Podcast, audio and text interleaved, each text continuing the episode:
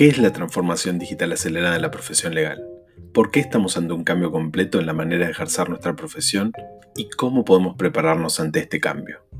El mundo cambió y la profesión legal también. Somos Hernán Cuadri y Guillermo Navarro. Esto es Tecnovida Legal, un podcast, sí otro más, dedicado a la transformación digital en la profesión legal. Te invitamos a que nos escuches y hagas clic en el botón seguir y nos recomiendes.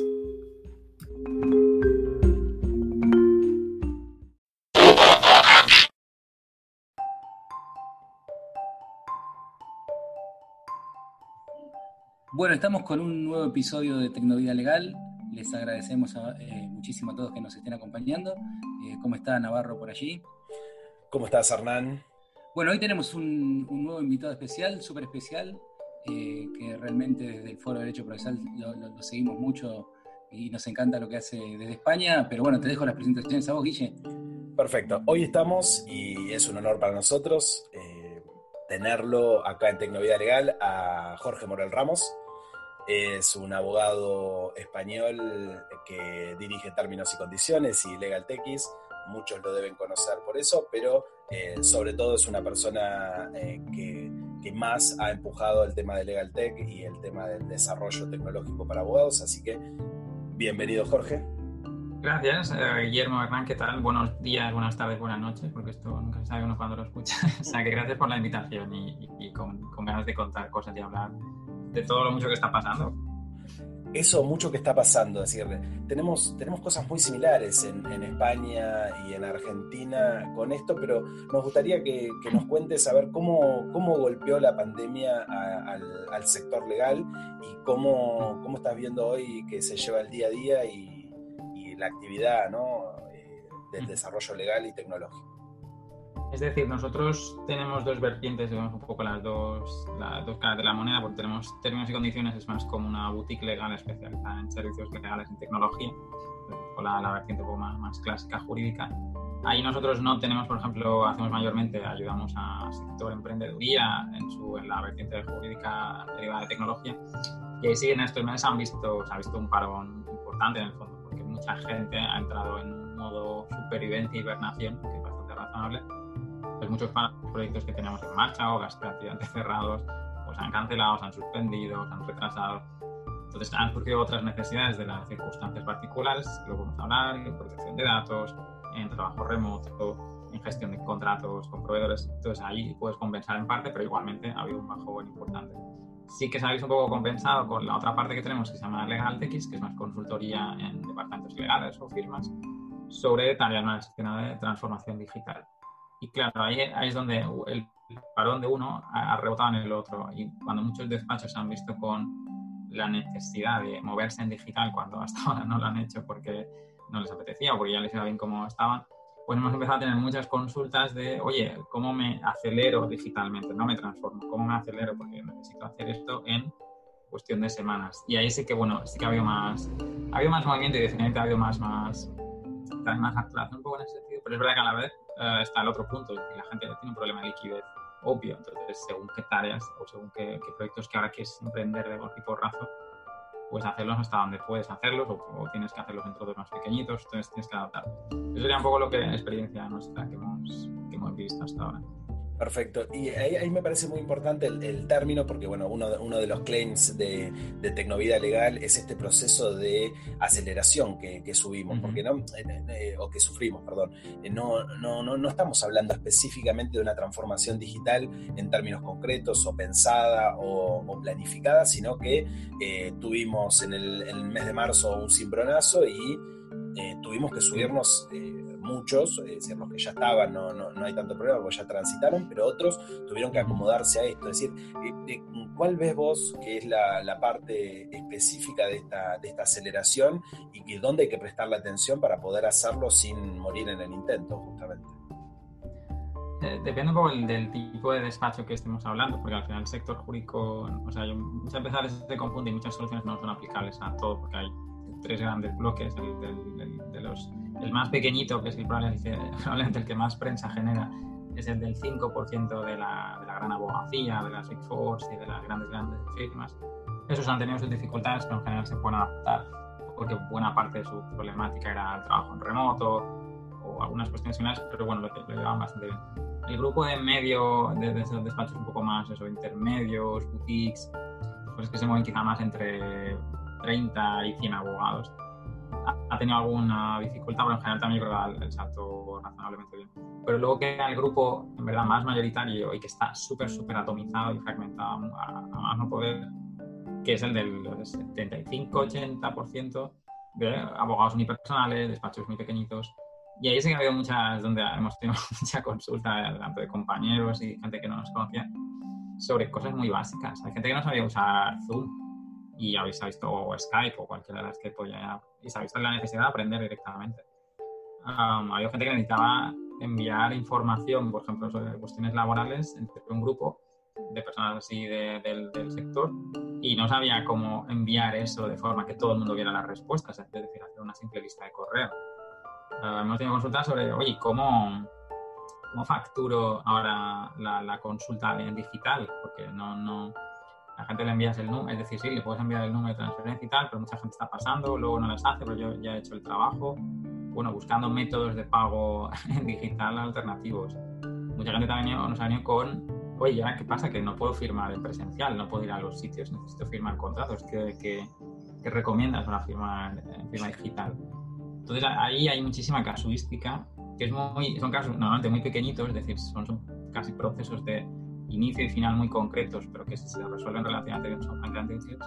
Y ahí es inmensísimo, yo creo que es donde el, el, lo que más está afectando, pero luego está ya no hablemos, los despachos pequeños que tienen que empezar a trabajar un poco en remoto, porque lo hayan hecho más o mejor, o bien tienen la dificultad, por ejemplo, qué herramienta en nubes utilizaban o no, porque algunos se utilizaban algunas, pero también hay, hay que hacer un cambio de chip.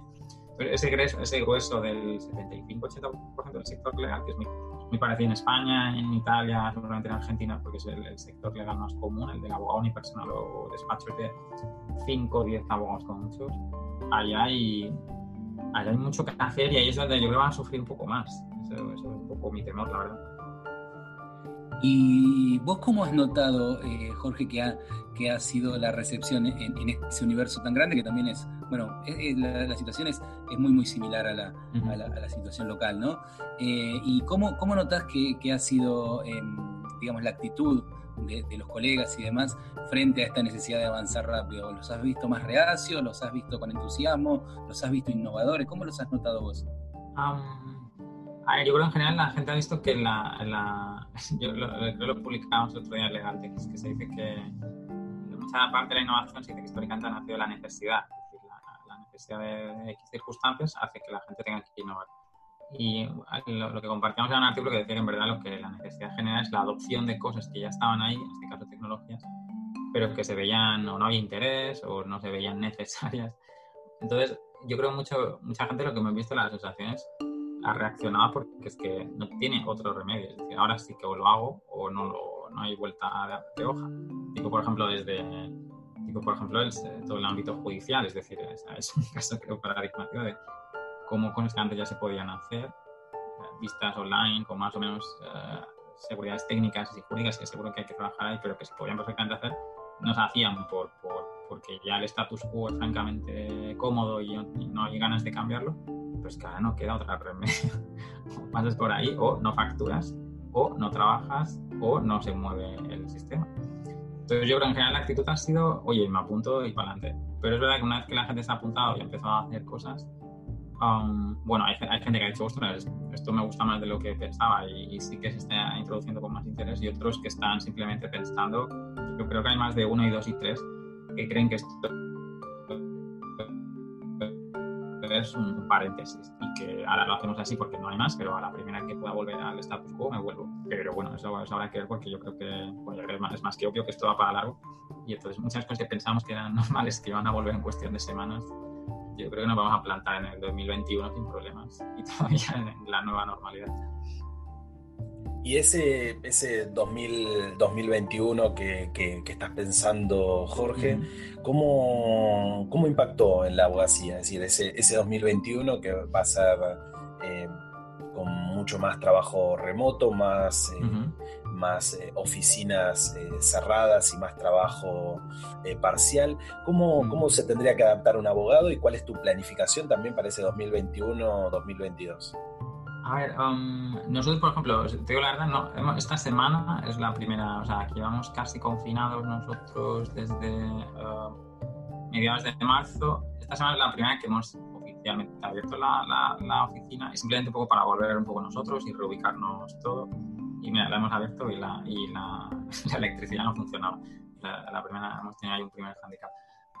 Pero yo creo que um, este 2021 y este lo que queda de año, mayormente lo estábamos pensando en em, enfocarnos a, a, lo que ya hacíamos, pero las vertientes que están surgiendo más, es decir, cada uno tiene que pensar un poco cuál es su fuerte, seguir reforzándolo y sobre todo hacer un poco más visible, es decir, creo que la parte de comunicación en esta parte es importante y es otra vertiente tecnológica importante que mucha gente ha descubierto estos días. El, el ejemplo, no tenía, mucha gente no tenía presencia online o casi, ya no hablamos de una web, es que simplemente no, no comunicaba online. Claro, ahora eh, normalmente el abogado hace negocio, un poco al que le gusta hacer negocio, que es necesario para todos, en el contacto y en el networking clásico persona a persona. Pero bueno, eso es imposible. Pero es que no es que sea ahora mismo, es que eso va a ser imposible todo el año. Porque las grandes, los grandes eventos, yo creo lo compartía por Twitter estos días, en los grandes eventos donde la gente, por ejemplo, habla en voz alta, generan un riesgo de, infección altísimo también.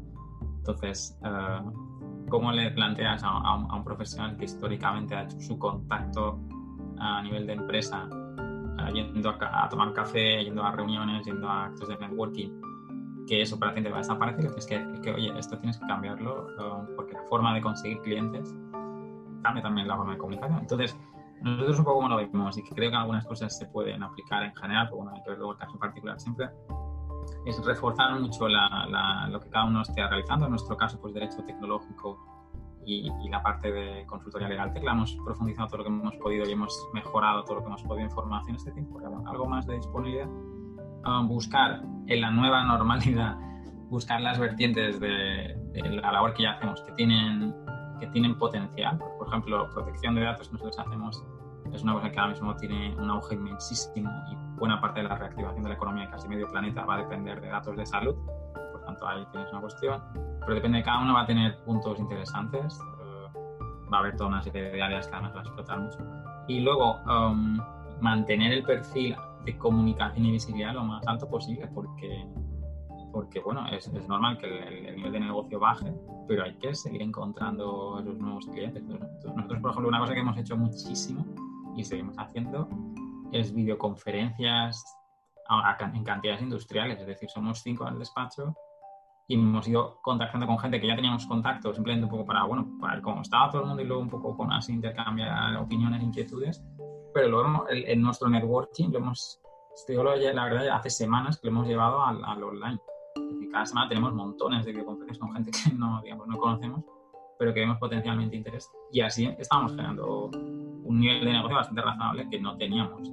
Y compensa, por ejemplo, el que, el que se ha quedado parado porque circunstancias actuales lo, lo, bloquean. Entonces yo diría eso, reforzar un poco la área que uno ya tiene, pensar mucho en cómo existes y comunicas públicamente un poco esa, esa vertiente y adaptar tus, tus pros a las nuevas circunstancias, es encontrar ahí dónde está tu encaje, o sea, tienes que pivotar, aunque sea poco mucho, yo creo que hay que, hay que hacer el giro. Esas son un poco las ideas básicas que tenemos. Qué interesante esto que contás, Jorge, me, me, me gusta mucho el, el, camino en el sentido de eh, un poco lo que uno viene haciendo, y me parece que eso, eso para, para, la gente que nos sigue es interesante, ¿no? Eh, seguir viendo cómo, cómo, cómo, el trabajo se va enfocando y la presencia digital del profesional. Creo que la presencia digital del profesional hoy en día es, es, es algo dirimente, ¿no? Porque no sé, Guille, si vos pensarás lo mismo, pero bueno, eh, es lo que dice Jorge, no puedes salir a buscar clientes de la manera antigua, la nueva normalidad va a ser eh, presentarte de alguna manera en la red y creo que hacia, hacia ese lugar tienen que, que, entrenarse y, y, prepararse los profesionales, porque si no van a estar en un problema, ¿no? Totalmente. Es decir, el, el, tema de lo que está hablando Jorge o de, esta cuestión de la presencia digital que uno tiene que tener em, era antes. Ahora es. Antes era, era para desarrollar y porque había un nicho de negocios muy interesante en eso, pero ahora no hay otra opción. O sea que los que se están sumando seguramente vienen cinco u ocho años atrasados.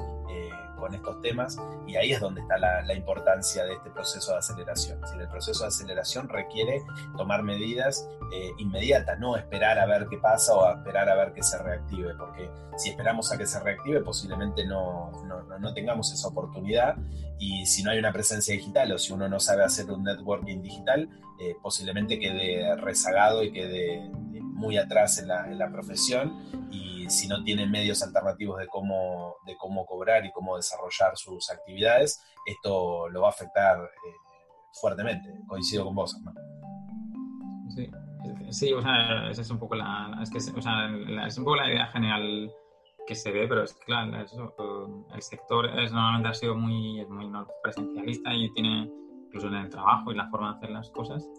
Pero claro, la captación de cliente eh, no, no, es la misma de antes. Entonces, ya, los números han bajado mucho. Es decir, tenemos números de Estados Unidos, de múltiples países donde las caídas de facturación se mueven normalmente por el 40, 50. Esta semana creo que ya estaba hablando de una encuesta que decían que el 80% de los despachos habían visto caídas superiores al, al 35. Es decir, todo el mundo está cayendo en negocio. Entonces, ¿cuál es la alternativa? ¿Me quedo de manos cruzadas y espero aguantar el chaparrón, si puedo aguantarlo, que se reactive un poco esto? ¿O intento empezar a, repensar el cómo, cómo llevo mis servicios a, mi potencial cliente? Y ahí es donde no queda otro remedio que pasar por el tubo digital. Y bueno, lo que te decías, Guillermo, es eso, mucha gente se está apuntando al carro, pero lleva 3, 4, 5, 6 años de retraso y ahora es muy complicado hacer todo eso de golpe. Bueno, es casi imposible. Sí, quizás incluso para, para la gente de, mayor edad, y yo no creo que la, edad sea un condicionante en la, en la, materia tecnológica, de hecho mi papá es grande y, y, no, no, lo condiciona, pero bueno, eh, el abogado estaba acostumbrado a otra cosa y ahora tiene que, buscar este nuevo perfil, pero también quizás no solo verlo eh, como, como un como algo malo, ¿no? sino también verlo como una oportunidad, no sé qué piensan ustedes. Pero es, eh, es la oportunidad de encontrar a lo mejor un cliente que estaría a 300 kilómetros o 500 si de otra manera no te hubiera llamado. Sí y con tu presencia digital. Entonces creo que el abogado debería enfocarse a eso, ¿no? A, ir pensando estrategias de marketing, pero también entender lo de la caída, porque también acá hay, mucho, mucho profesional muy dolido y ya incluso manifestándose en las calles y todo porque notan la caída, pero por lo que vos nos contás, Jorge, es una caída a nivel mundial y es, es evidente que en todos lados está pasando lo mismo, ¿no? Es muy generalizada, igual que nosotros llevamos semanas un poco estudiando estudiando historias, porque en general muchas de las cosas que pasan al final no son tan nuevas, al final llevamos muchos años en el planeta. Entonces, um, si uno mira, por ejemplo, cómo históricamente han, reaccionado los servicios legales a crisis económicas, que es algo que yo creo que publicaremos pronto, um, simplemente mirando 2008, 2007, 2009 en, múltiples países, porque hay mucho escrito sobre eso, ves, ves eso, que las caídas son muy comunes, los servicios, por ejemplo, pues destacan, crecen muchísimo, derecho de familia, crece muchísimo, mercantil y reestructuración de sociedades, cuestiones laborales, la conflictividad a nivel de, litigios se dispara una barbaridad. Fíjate, unas de materias que crecen un montón. Baja mucho todo lo que tiene que ver con emprendimiento, todo lo que tiene que ver con eh, salidas a bolsa, grandes adquisiciones, fusiones, todo eso prácticamente queda parado durante bastantes meses o incluso más de algunos años. Entonces hay unas de materias que se, se ven muy afectadas pero luego lo ves y es muy común, es decir, son cosas que ocurren de forma muy común. Por ejemplo, una cosa que es útil saberla es que se dispara no desaparece el trabajo legal. El trabajo legal, legal, de hecho, históricamente los números dicen que se dispara, es decir, que post-crisis económica hay muchísimo más trabajo legal que nunca, pero, y es un periodo muy grande, es un trabajo de muy poca calidad, porque hay muchísimo trabajo que la gente no tiene liquidez para asumir la tarea. Entonces, ¿qué haces? Te prestas el servicio bajando costes al máximo, perdiendo haces más horas que un, que un reloj sin que te compense. Y es lo que empieza aquí a tener lógica cuando aplicas tecnología. Y ya hay mucha gente que lo está diciendo. Es decir, si ahora hay mucho más trabajo jurídico, y lo va a haber porque los números lo dicen desde hace décadas, es decir, no es nada nuevo, ¿cómo hago que mi labor me cueste menos, o sea, que mi trabajo, mis condiciones, y términos y condiciones me cueste menos hacerlo, para yo venderlos a, a, un costo que va a ser inferior porque el mercado me lo va a exigir en general, porque no tiene liquidez, pero aún así me salga rentable. Pues, pues tecnología te puede salvar un poco la jugada. Aplicar eficiencias ahí puede ser útil para eso. Y eso es útil a cualquier escala, desde el abogado unipersonal al, al mega despacho de, de, 3.000 abogados. Eso le va a afectar a todo Entonces, hay muchas oportunidades. Yo creo que hay, hay, toneladas de oportunidades, pero bueno, no es, no es fácil verlas cuando uno está en circunstancias como esta, al final es complicado y, se mezcla todo. Entonces, pero sí, sí, yo o sea, creo y pensamos que hay muchas oportunidades y cosas muy interesantes por, trabajar. Por trabajar, exactamente. Es decir, ahí hay, hay muchas cosas que eh, creo que es, importante por ahí resaltarlas y, y ya para ir eh, finalizando, em, hay algunas cuestiones que, que, que, a nosotros creo que nos, nos interesa eh, poder saber de, cómo, de cómo en España se, se abordó el tema o cómo se, se resuelve ahí en, en, términos generales el tema de, de la justicia. Es decir, el, el, abogado tiene que depender también de, exclusivamente de, para sobrevivir de la justicia, cuando esto también eh, genera eh, por ahí un análisis económico donde el resultado técnico en la justicia puede tardar mucho tiempo y no, no paga los gastos del, del día. ¿Esto es así también en España? Muy similar, es decir, la parte procesal. De hecho, una de las consultas que hemos tenido un poco para transformación digital acelerada eran gente que, despachos que tenían una gran, gran volumen de, de procesal. Se han visto ahora con, con ahí un paro importante. Aquí, por ejemplo, se han tomado medidas, se, se ha propuesto la elaboración de un plan de, que ayude un poco a, a, a agilizar la cuestión en tribunales. Se están, por ejemplo, se ha, se ha, se ha considerado hábil el mes de agosto hay toda una serie de cuestiones de, de, proceso judicial en sí y luego hay la parte más tecnológica, pues se intenta pues, potenciar mucho la videoconferencia. Hemos tenido hace 15 días o 10 días, hemos tenido los dos primeros juicios online, toda una serie de mínimas cuestiones de pistas y eso se están haciendo. Uh, se intenta potenciar mucho la comunicación electrónica, el correo electrónico, acceso al expediente electrónico. Se intenta potenciar eso, pero vaya. Uh, no es fácil y luego hay, no es fácil por uno, cuestión de reticencias, porque el Tribunal Constitucional Español ha dicho que, que suspendía las vistas online, que simplemente era, o sea, los plenos online, que simplemente era dialogar vía Zoom o similar para ver qué, era, qué tenían que, que, que sentenciar. Um, uno, porque consideraba que era un riesgo a nivel de ciberataques, que, ostras, si lo considera el Tribunal Constitucional, imaginemos todos los demás tribunales que tienen que hacerlo.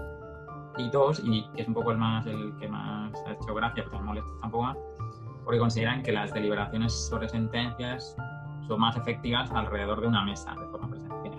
Entonces dices, bueno, pero ya pero las circunstancias son las que son, pues se puede deliberar también a distancia. Entonces eso, hay planes para hacerlo mejor, pero um, todo el mundo está un poco ahí entre formación y conocimiento, problemas de recursos económicos y reticencias del propio sector, a ver cómo, cómo evoluciona el tema. Retomo un poco, Jorge, lo, de, lo, de, lo del Tribunal Constitucional, eh, porque, bueno, como decimos acá en Argentina, a mí me comprenden las generales de la ley, porque nosotros eh, en, en, nuestro tribunal, que es una Cámara de Apelaciones, eh, junto con otros más de la provincia de Buenos Aires, eh, fuimos uno de los, de los, pioneros o de los primeros que, en cuanto se, se, habilitó la cuestión, empezamos a sesionar de manera telemática con los medios que teníamos. y, y con, con, un detalle, que, que los dos camaristas que son mis jefes, digamos, son gente grande, pero enseguida tomaron, tomaron la iniciativa y dijeron, dijeron, bueno, esto lo tenemos que enfrentar de alguna manera. Y, y me parece que para ir cerrando, ¿no? porque ya, ya, ya estamos sobre, sobre, el filo del tiempo que tenemos, eh, me quedo con esta idea de, de, de, transformarse y de aprender a transformarse. Y del jurista, eh, siempre cierro con alguna cosa medio rara, Jorge, pero no sé si lo compartirás, del jurista como un transformer. Digamos, sí, sí. Optimus Prime, cuando tenía que pelear, sacaba el, su, su, espada o su, su, escopeta o lo que tuvieran en, sí, la versión y peleaba, pero cuando necesitaba hacer el camión, se transformaba en el camión y andaba como un camión. Y, y lo mismo el avión de los malos y todo. Entonces, digo, pensar al, al, al jurista o al, o al, operador jurídico como, como este transformer que se adapta a la situación que, que necesita para eh, eh, encontrar el resultado mejor. Eh, y ahí creo que es donde, donde vamos a tener que apuntar, ¿no? A ir viendo cómo nos vamos transformando y cómo nos vamos flexibilizando, porque los Transformers eran muy flexibles y entonces eh, su, generalmente su, su, brazo terminaba siendo un guardabarros o, o su cabeza el, el, vidrio, ¿no? Pero me quedo con esta idea y la verdad que ha sido un, un montón de información que nos dejaste, Jorge, y es casi, casi para, para escucharlo eh, todos los días de la semana, porque creo que hay mucho para digerir, hay mucho para comparar y te súper agradecemos la, no, gracias, presencia ahí. O sea, la, la, el símil con los Transformers me parece perfecto, porque además los Transformers o sea, no solo se transforman ellos en función de las circunstancias, a vehículo o robot, sino que se unen entre ellos para hacer robots más grandes, que yo creo que es otra, otra línea de, ese era, ese era, ese era Voltron el que. Exacto, bueno, sí, hay un montón. No, no, los Transformers también, eh, tiene razón. También, hay, ah, decir la de los, de, de los Dinobots. El, dino, los el, dinosaurio, el dinosaurio. sí, sí, o si no sé cuál de las versiones eran, los Dinobots sé que estaban. Yo eran, los Dinobots, exacto. Los Power Rangers sí que me acuerdo. también, los Power Rangers. Es decir, tenemos tenemos a todos ahí en la parte de transformación. Así que te agradecemos mucho, Jorge, ha sido muy instructivo y nos estamos viendo la próxima. Hernán. Será hasta la semana que viene. Muchísimas gracias y muchísimas gracias a todos los que comparten semana a semana con nosotros el podcast.